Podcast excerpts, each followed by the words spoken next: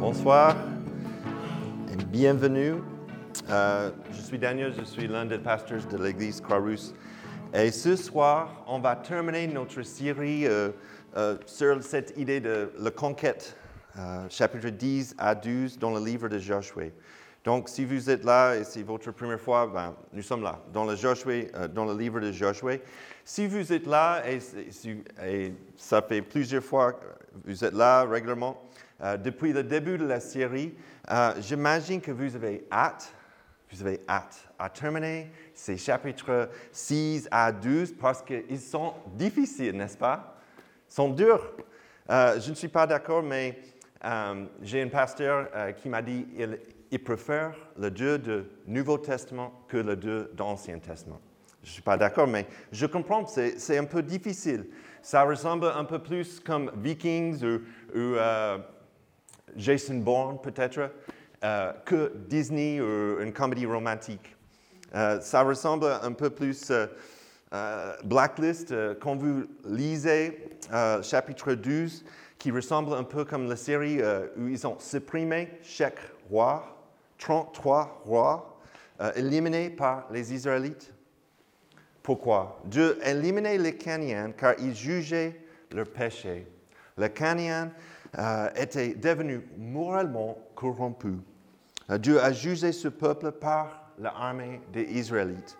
Euh, ils étaient euh, avec, ils avaient des comportements sexuels destructeurs, de du culte rituel horrible, ainsi que de pratiques odieuses envers les enfants et même les plus vulnérables. Pourquoi? Parce que Dieu est en guerre contre le péché. L'accomplissement de son plan divin est une promesse qu'il a fait 400 euh, ans euh, avec Abraham. Avant leur séjour en Égypte, euh, avant leur exode, quand ils ont traversé la mer Rouge, avant qu'ils ont passé 40 ans dans le désert, avant qu'ils ont, passé, ont traversé le Jordan, avant qu'ils ont fait une bataille victorieuse à Jéricho et ils ont échoué après. Dieu tient ses promesses, toujours. Dieu tient toujours ses promesses. Et en même temps, ce n'est pas que Dieu qui est en guerre contre le péché, mais nous sommes aussi en guerre. Euh, c'est un peu comme Antoine a prié. Car nous recherchons souvent la paix à travers des choses qui ne nous apaisent pas. Nous ne sommes pas en accord avec notre cœur, souvent, euh, parce que notre cœur est incrédule. Les circonstances et nos doutes sont plus nombreux que peut-être même le sable de Sahara. Nos faiblesses sont devant nous et nos cœurs sont souvent divisés. Mais courage, il y a de bonnes nouvelles. Et ce soir, nous allons entendre la bonne nouvelle. Dieu est en guerre contre le péché. Euh, Dieu a combattu le péché pour le pays d'Israël. Vous pouvez passer euh, derrière. Oui, vous êtes très en avance. Mais ça va. Euh, Dieu combat le péché malgré nos faiblesses et nos peurs. Et Dieu a vaincu le péché pour notre paix. Donc, on va lire la Bible ensemble.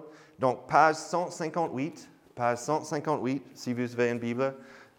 Josué, chapitre 10, versets 1 à 9. OK. Il y a trois batailles ce soir. Première bataille, verset 1.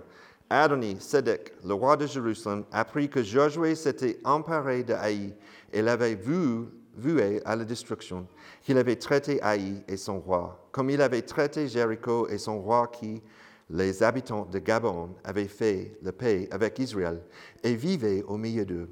Il approuva alors une forte peur, car Gabion était une grande ville, comme une des villes royales, plus grande même que Haï, et tous ses hommes étaient vaillants. Sédek, roi de Jérusalem, fit dire à Oham, roi de Hébron, à Piriam, roi de Jarmut, à Japhia, roi de Lachis et à Dabir, roi de Eglon, Montez vers moi et aidez-moi à détruire Gabon, car elle a fait la paix avec Josué et avec les Israélites. Cinq rois amériens, les rois de Jérusalem, d'Hébron, de Jarmut, de Lachis et d'Eglon, s'allièrent ainsi et montèrent avec tous les troupes ils vont installer le camp près de Gabon et le taquèrent. Les habitants de Gabon envoyèrent dire à Josué, au camp de Gilgal, N'abandonne pas tes serviteurs, monte vite vers nous pour nous sauver et nous secourir, car tous les rois des Amoréens qui habitent la montagne se sont ligués, contre nous. Josué montait de Gilgal avec tous les hommes de guerre et tous les valants hommes. L'Éternel dit à Josué, N'aie pas peur de ces rois, car je les livrerai entre tes mains et aucun d'eux ne te résistera. Josué arrivait sur eux par surprise après avoir marché toute la nuit depuis Gilgal. La première bataille, c'est le centre, le centre de cette terre promise. Dieu a combattu le péché pour le pays Israël et nous voyons dans le verset 6 que Dieu a une stratégie et il utilise toutes les circonstances pour son plan. Il utilise toutes les circonstances pour son plan. Verset 6, ben, on a étudié la dernière fois avec Josh qu'ils ont fait un serment, c'est vrai, avec les Gabonites. Et est-ce qu'ils ont parlé avec Dieu avant qu'ils ont fait ce serment? Non. Et ça, c'était un problème. Mais Dieu a utilisé même ce serment pour son gloire et son plan. C'est un peu, est-ce que vous avez joué le jeu de société euh, avec le train? J'ai oublié le nom. Risque et il y a des trains. Et moi, mon stratégie, je vais bien couper la carte avec une grande trace de train et comme ça, je peux regarder tout le nord et tout le sud. Et exactement ce que Dieu a fait avec cette euh, stratégie, c'est qu'il a, il a combattu à Jéricho et puis ils ont gagné, ils vont gagner cette bataille avec les Gabonites euh, au centre. Mais aussi, verset 7, Dieu a combattu le péché avec les Israélites. Est-ce que les Israélites, euh, le dernier chapitre, ils n'ont pas demandé l'aide de Dieu. Mais cette fois, les Israélites ont demandé l'aide de Dieu dans son combat. Et c'est intéressant parce que verset 7, Josué monta de Gilgal avec tous les hommes de guerre et tous les valants hommes. Bon, le dernier chapitre, ils ont bien discuté. Ils ont bien critiqué le chef et les serviteurs qu'ils ont fait un serment sans parler avec Dieu. Mais maintenant, ils ont parti ensemble. Ils n'ont pas laissé leur différence se mettre en travers de leur objectif plus large. Mais aussi, verset 8, Dieu rappelle à Josué de ne pas avoir peur. Donc, ils ont parti et après, Dieu a parlé à Josué. Il a dit, n'aie pas peur de ces rois parce que c'est lui qui va gagner ce travail, cette bataille. Ils marchent toutes les nuits. Ils ont dit peut-être que c'était environ 35 km avec un dénivelé de 1000 mètres. Donc, ce n'est pas juste une petite promenade dans le quartier, mais c'était toute la nuit. Ils ont bien marché. Qu'est-ce que ça va passer? Page 158. On va continuer, versets 10 à 15. L'Éternel les mit en déroute devant Israël, et Israël leur infligea une grande défaite près de Gabon. Les poursuivit sur le chemin qui monte à Bethoron et leur porta de coups jusqu'à Azekah et Makeda. Alors que les Amoréens fuyaient devant Israël et qu'ils se trouvaient sur la descente de Bethoron, l'Éternel fit tomber du ciel sur eux d'énormes grêlons jusqu'à Azekah et ils moururent. moururent. Ceux qui furent tués par ces grillons furent plus nombreux que ceux qui moururent sous la coupe d'épée des Israélites. Dieu a combattu le péché pour le pays d'Israël et Dieu tient ses promesses dans cette bataille. Comme Dieu a promis, euh, promis Josué en verset 8, il a bien délivré l'ennemi, il a livré l'ennemi aux mains des Israélites. Verset 11, euh, alors que les Amoréens fuient, parce que peut-être ils ont cherché l'abri, le, refuge euh, dans une forteresse, Dieu envoie des grêlons pour terminer ce combat ce soir-là, pour terminer euh, cette bataille. Et il dit en verset 11 que Dieu a tué plus que les euh, plus que les Israélites ont tué par l'épée, par ces grêlons. Donc même Dieu a répondu à la prière de Josué. Et souvent dans la vie d'Israël, vous voyez des miracles. Ben, c'est un miracle que Dieu a envoyé ces grillons. Ben, c'est un miracle qu'ils ont traversé la, mer Rouge, ils ont traversé le Jordan. Et nous voyons aussi dans la vie de Jésus que Dieu a fait des miracles.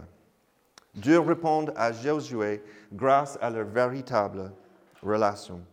Verset 12. Josué avait confiance en Dieu, donc il a parlé avec Dieu, il a demandé d'aide et Dieu a répondu. Dieu a bien répondu. Vous pouvez imaginer que ben, ils ont monté cette mille dénivelé, mètres dénivelé, ils étaient fatigués quand ils sont arrivés pour cette bataille et c'est Dieu qui a répondu à leurs besoins. Il y a plusieurs interprétations peut-être pourquoi Dieu a, arrêté le soleil, comment il a arrêté la lune, mais il a quelque chose de surnaturel, ces produits, qui a permis aux Israélites de gagner cette bataille. Et nous voyons dans les versets après, versets 16 à, 28, les Israélites ont continué. Donc, ils ont gagné le centre, ils ont continué jusque le sud, jusque la ville Kadesh Barnea, et ils ont pris tout le sud. Donc, en quelques années, en, quelques moments, ils ont gagné tout le centre et tout le sud. En chapitre 11, nous voyons que Israël gagnait le nord. Donc, c'est la troisième bataille. Page 159. Chapitre 11, versets 1 à 5. À la nouvelle de ces événements, Jabin, le roi de Etzer, envoya des messagers à Jobab, le roi de Madon, au roi de Shimron, au roi de Akshep, au roi qui se trouvait au nord dans la montagne, dans la plaine au sud de Génésaret, dans la vallée et sur les hauteurs de Dur à l'ouest. Il a envoyé aussi aux Cananéens de l'est et de l'ouest, aux Amériens, aux Hittites, aux Pharisiens, aux Jébusiens, dans la montagne, aux Éviens, au pied de l'Armon, dans le pays de Mitzvah. Ils sortirent avec toute leur troupe. Ils formaient un peuple innombrable comme le sable qui est au bord de la mer, et avait des chevaux et des chars en très grande quantité. Tous ces rois fixèrent un rendez-vous et vinrent ensemble installer le camp près de eux, de Mirom, pour combattre contre Israël. Donc Dieu a combattu le péché pour le pays d'Israël. Et cette fois-ci, nous voyons, même quand l'ennemi semble plus fort, plus grand, et mieux équipée. C'était la grande ville. C'était une ville centrée sur la route commerciale d'Égypte et en Assyrie. La ville était peut-être la plus grande et la mieux fortifiée de toutes les villes dans la terre euh, promise. Mais aussi, nous voyons que Dieu a combattu le péché pour le pays d'Israël pour accroître la dépendance des Israélites à son égard. Ben, en euh, Deutéronome, Dieu a parlé avec les Israélites. Ils ont dit, en fait, vous n'avez pas besoin de chars, vous n'avez pas besoin de chevaux. Ben, ce n'est pas, pas nécessaire. C'est moi qui va gagner cette bataille. Donc, ils n'ont pas utilisé toutes ces armes comme toutes les autres armées. Et en verset 4, c'était clairement la plus grande armée à laquelle ils avaient fait face avec des chars et des chevaux. Donc, ils avaient toutes ces armes contre cette petite armée d'Israël. On continue, versets 6 à 9. L'Éternel dit à Josué, N'aie pas peur de eux, car demain, à ce moment-ci, je les livrerai, tu blessé à mort à Israël. Tu mutileras les jarrets de leurs chevaux et tu brûleras leurs chars. Josué arrivait par surprise sur eux avec tous ses hommes de guerre près de eux, de Méron, et ils se précipitèrent au milieu d'eux. L'Éternel les livra entre les mains d'Israël. Ils les bâtirent et les poursuivirent jusqu'à Sidon le Grand, jusqu'à Misravat Maïm et jusqu'à la vallée de Mitzvah vers l'est. Ils les bâtirent sans laisser un seul survivant. Josué les traita comme l'Éternel le lui avait dit, et il mutila les jarrets de leurs chevaux et brûla leurs chars. Je vais continuer juste regarder verset 12. Josué s'empara aussi de toutes les villes de rois et de tous les rois. Il les frappa de tranchants de l'épée et les voua à la destruction comme l'avait ordonné Moïse, le serviteur de l'Éternel. Continue verset 15. Josué se conforma aux ordres donnés par l'Éternel à son serviteur Moïse et par ce dernier à lui-même. Il ne négligea rien de tout ce que l'Éternel avait ordonné à Moïse. Et on termine en verset, 23, chapitre 11. Josué s'empara donc de tous les pays, conformément à tout ce que l'Éternel avait dit à Moïse, et le donna en héritage à Israël, à chacun sa portion d'après le tribut. Puis le pays fut en paix, sans guerre. Dieu a combattu le péché pour le pays d'Israël, et comme on a déjà dit, il tient ses promesses. Donc, ils ont gagné cette bataille et en fait, ils ont continué jusqu'à tout le nord. Et, ils, combattent et gagnent toutes ces terres pendant sept ans. 33 rois. 31 avec euh, Josué et 2 avec Moïse.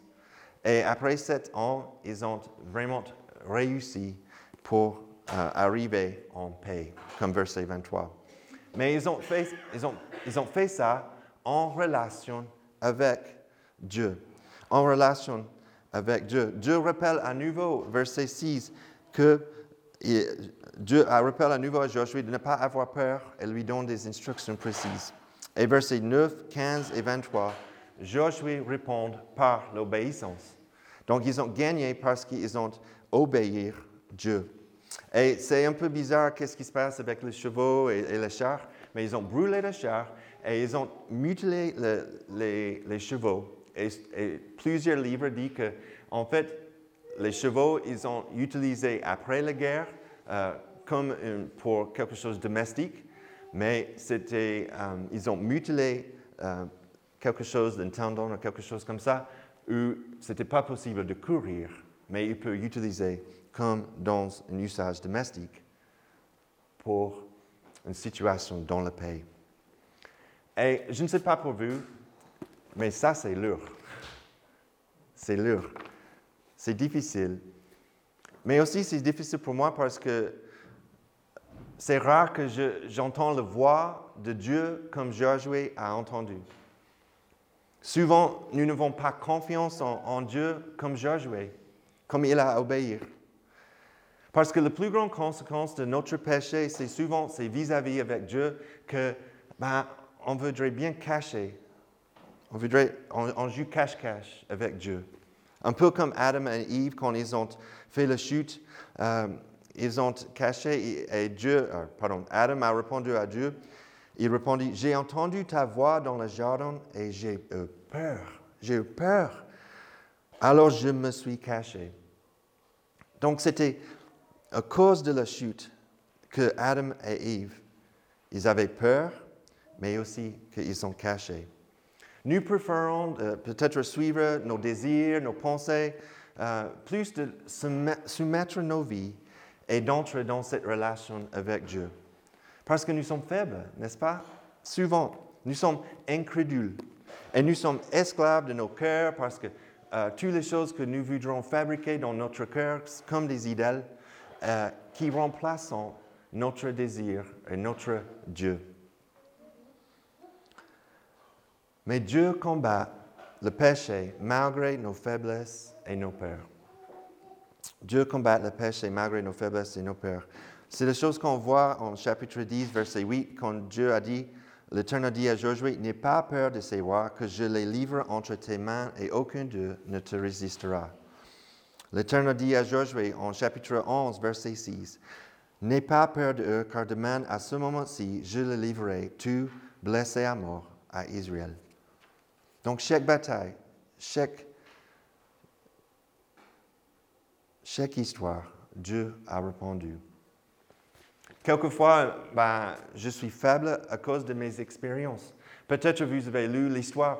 Peut-être vous avez lu euh, les choses où vous avez vu des personnes qui ont utilisé ce chapitre pour lancer une guerre spirituelle, une guerre sainte contre les incroyants. Euh, peut-être euh, vous voyez cette, euh, ces histoires comme un génocide. Mais ce n'est pas ça. C'est, une guerre contre Dieu et le péché. Ce n'est pas le Hutus versus les Tutsis, ce n'est pas euh, le musulman contre les chrétiens, c'est Dieu contre le péché. C'était un moment unique dans la vie d'Israël et ne peut pas être utilisé pour un appel à une guerre sainte spirituelle. Peut-être vous avez des faiblesses parce que, à cause de votre mauvaise compréhension. C'est quelquefois la, même chose pour moi parce que je vois les choses et je dis, pourquoi Dieu a favorisé les Israélites dans ces histoires? Mais si vous vous euh, lire, euh, si vous lisez un peu plus l'histoire de la Bible, vous voyez que Dieu a jugé les Israélites comme les Cananéens un peu plus tard. Bien sûr, Dieu a choisi les Israélites, il a choisi Abraham pour protéger et, euh, utilisé les, Israélites pour le plan de Dieu. Et aussi, c'est une bénédiction pour toutes les nations. Mais Dieu a averti les Israélites du même jugement s'est comporté de la même manière. Le livre de Juges montre comment les Israélites sont devenus progressivement comme les Cananéens. Et cela a eu des résultats catastrophiques pour eux. Quelquefois, nos, faiblesses, c'est, difficile parce que peut-être on a choisi le mauvais ennemi. Euh, Israël n'a pas combattu euh, juste les rois spirituels, c'était vraiment euh, la chair et le sang, des rois avec des royaumes. Donc c'était quelque chose physique, mais aussi c'était quelque chose spirituel. Il y a quelque chose derrière ces structures, derrière ces choses économiques, des, systèmes de sociaux, systèmes politiques, militaires. Il y a quelque chose derrière, de fausses dieux, des choses démoniaques qu'ils ont combattues. Mais avec toutes ces, faiblesses dans mon cœur, cœur et peut-être dans votre cœur, la bonne nouvelle ce soir, c'est que Dieu a vaincu. Dieu a vaincu le péché pour notre paix. Je voudrais retourner dans l'histoire de, ces chapitres 10 à 12, mais avant, euh, on va regarder chapitre 10, versets 22 à 27. Mais en Genèse 3, 15, c'est juste après le péché d'Adam et Eve, Dieu maudit le serpent. Donc, Adam et Eve, ils ont caché euh, et Dieu l'a trouvé. Et après, il a maudit le serpent. Et qu'est-ce que Dieu a dit? Il a dit, au serpent, je mettrai l'hostilité entre toi et la femme, entre ta descendance et sa descendance. Celle-ci t'écrasera la tête et tu lui blesseras le talon. Genèse 3, 15. OK? Gardez cette image dans votre tête. Chapitre 10, verset 22 à 27 dans le livre de Josué. Donc, ils ont gagné le ils ont gagné le sud, ils ont descendu, mais avant, ils ont capturé les cinq rois qui a fait l'alliance. Ils ont mis ces, ces cinq rois dans une grotte, et nous sommes là, chapitre 10, verset 22. Josué dit, alors ouvrez l'entrée de la grotte, faites en sortir ces cinq rois et amenez-les-moi. C'est ce qu'on fit, et on lui amena les cinq rois qu'on avait fait sortir de la grotte. C'était le roi de Jérusalem, de Hébron, de Jarmuth, de Lachis et d'Eglon.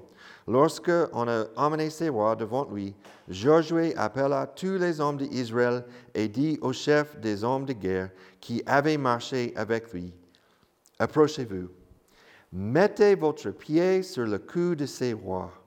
Ils s'approchèrent et mirent le pied sur leur cou.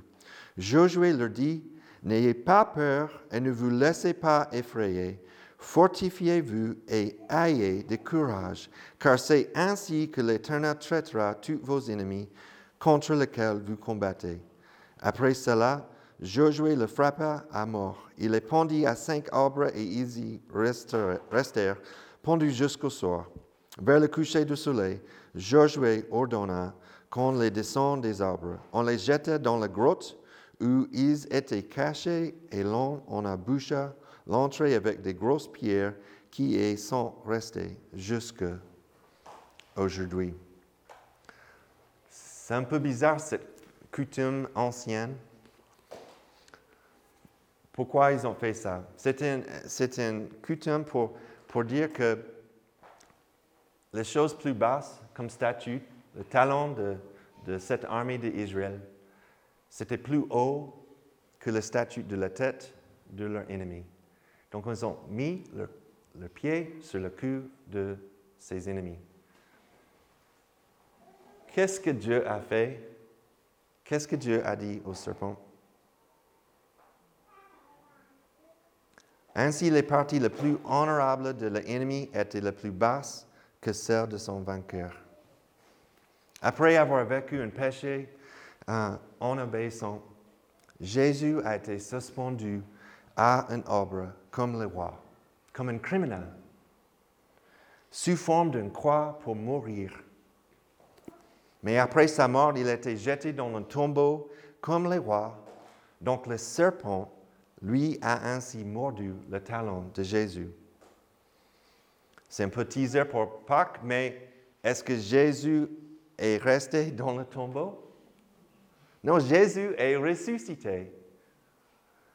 Jésus mit son talon sur la tête du serpent, sur la tête de Satan. Il a crasé la tête de Satan, notre ennemi, et il est victorieux contre le péché et la mort. Grâce à Jésus, nous pouvons crier, nous pouvons euh, croire.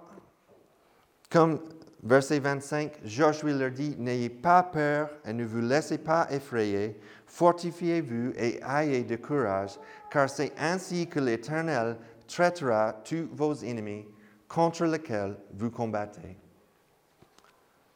Regardez Ephésiens chapitre 1, verset 19 à 23, page 767. 767.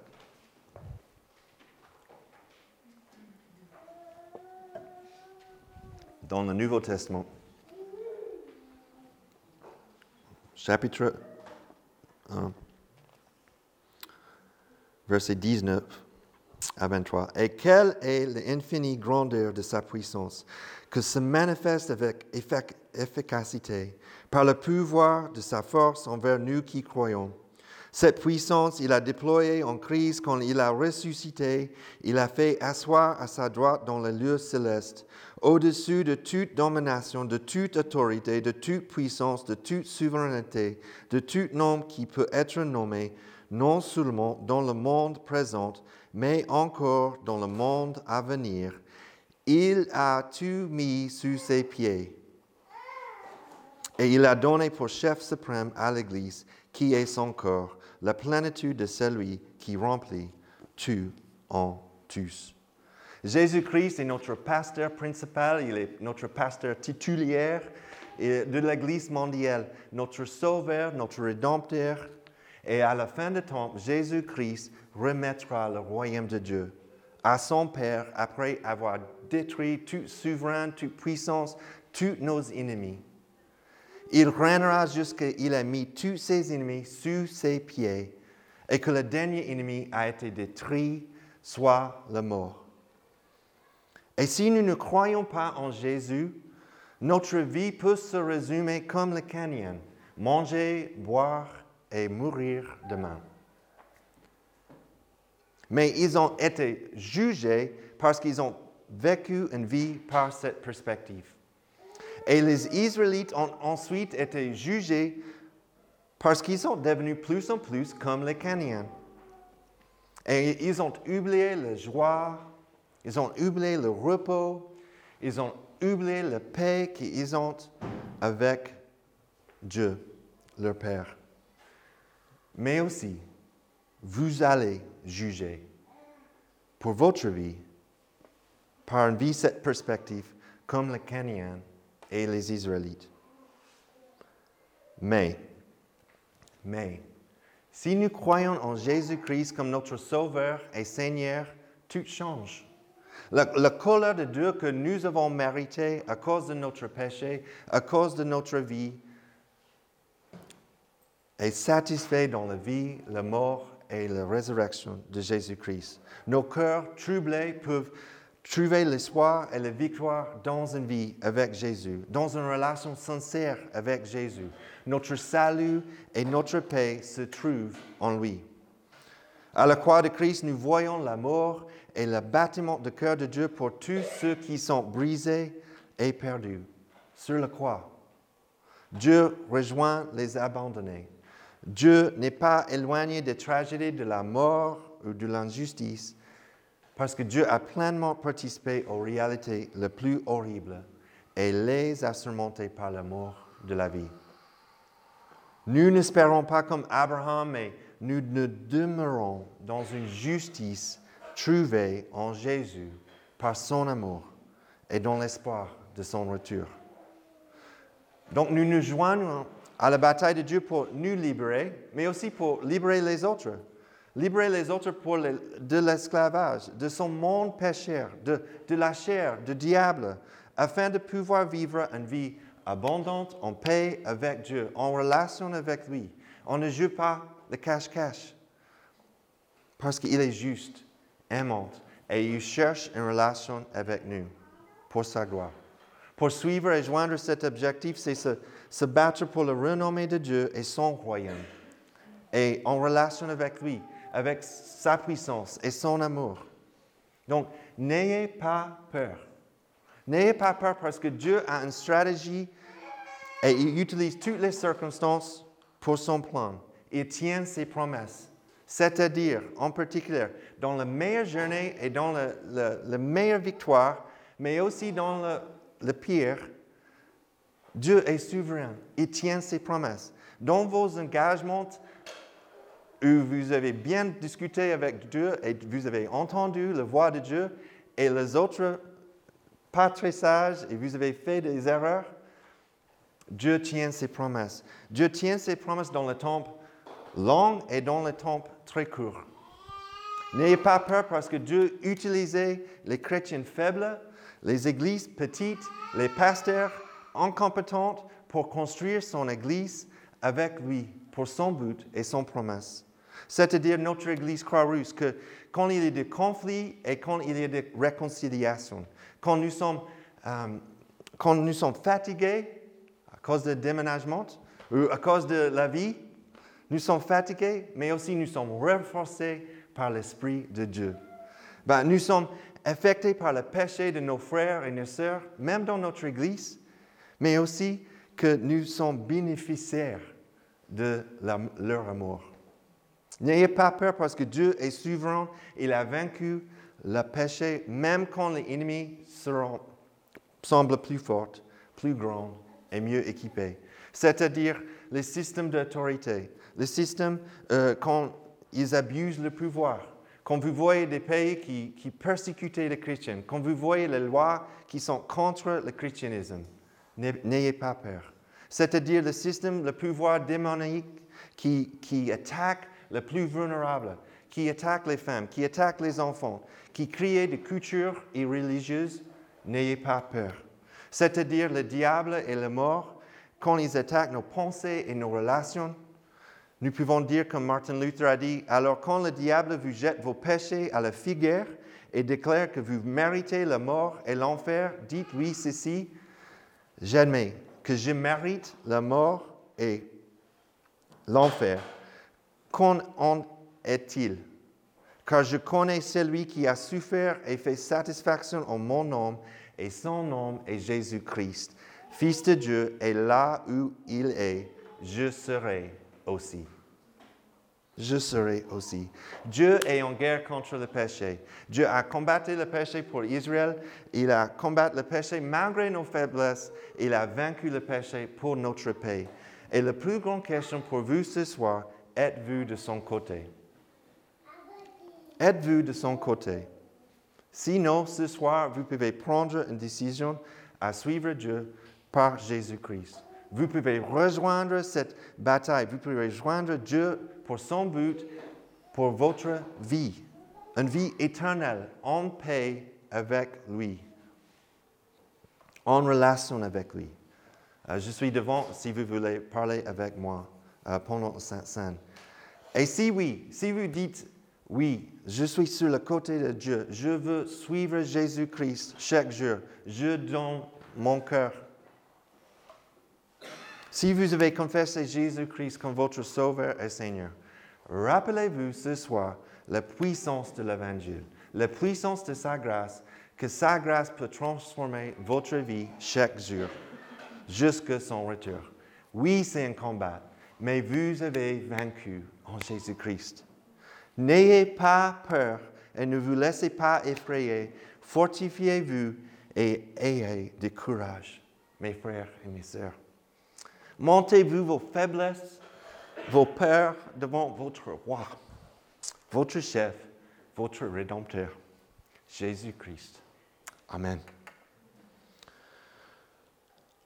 Après euh, chaque euh, chaque prédication, on prend le Saint-Saint ensemble. Et ce soir, c'est un repas de victoire pour vous, comme frères et sœurs. C'est un repas de victoire. Vous avez vaincu le mort. Vous avez vaincu le péché à grâce de la choses que Jésus-Christ a fait dans son vie pour vous. Faites le bon combat cette semaine. Donc, euh, on a un texte biblique. 1 Corinthiens 11, 23 à 26. Euh, le serviteur va nous aider. Et chaque fois euh, quand on prend le Saint-Saint, qu'est-ce qu'on fait? En fait, on rappelle les choses que Dieu a fait par Jésus-Christ sur le croix. Qu'est-ce qu'il a fait? Prenez, mangez. Ceci est mon cœur qui est rompu pour vous. Faites ceci en souvenir de moi. De même, après le repas, il a pris le coupe et dit, cette coupe est la nouvelle alliance en mon sang. Faites ceci en souvenir de moi toutes les fois que vous en boirez. Dieu a vaincu. Il a combattu le péché et il a vaincu pour vous, pour votre vie, en paix. Um, je vais prier. Seigneur, merci pour ce soir. Merci pour cette parole. Que, que tu es un Dieu qui parle.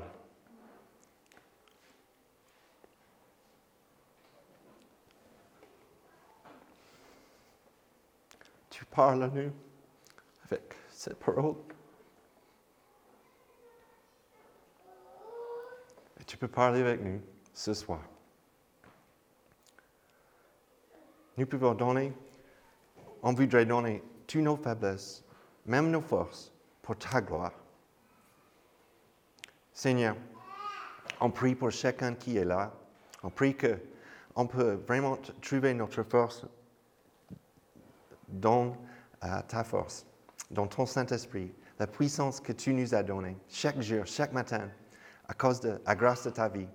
Seigneur, merci encore pour chacun qui est là, le nouveau et, et le régulier, que nous pouvons euh, joindre cette bataille pour ta gloire jusqu'à ton retour. Amen.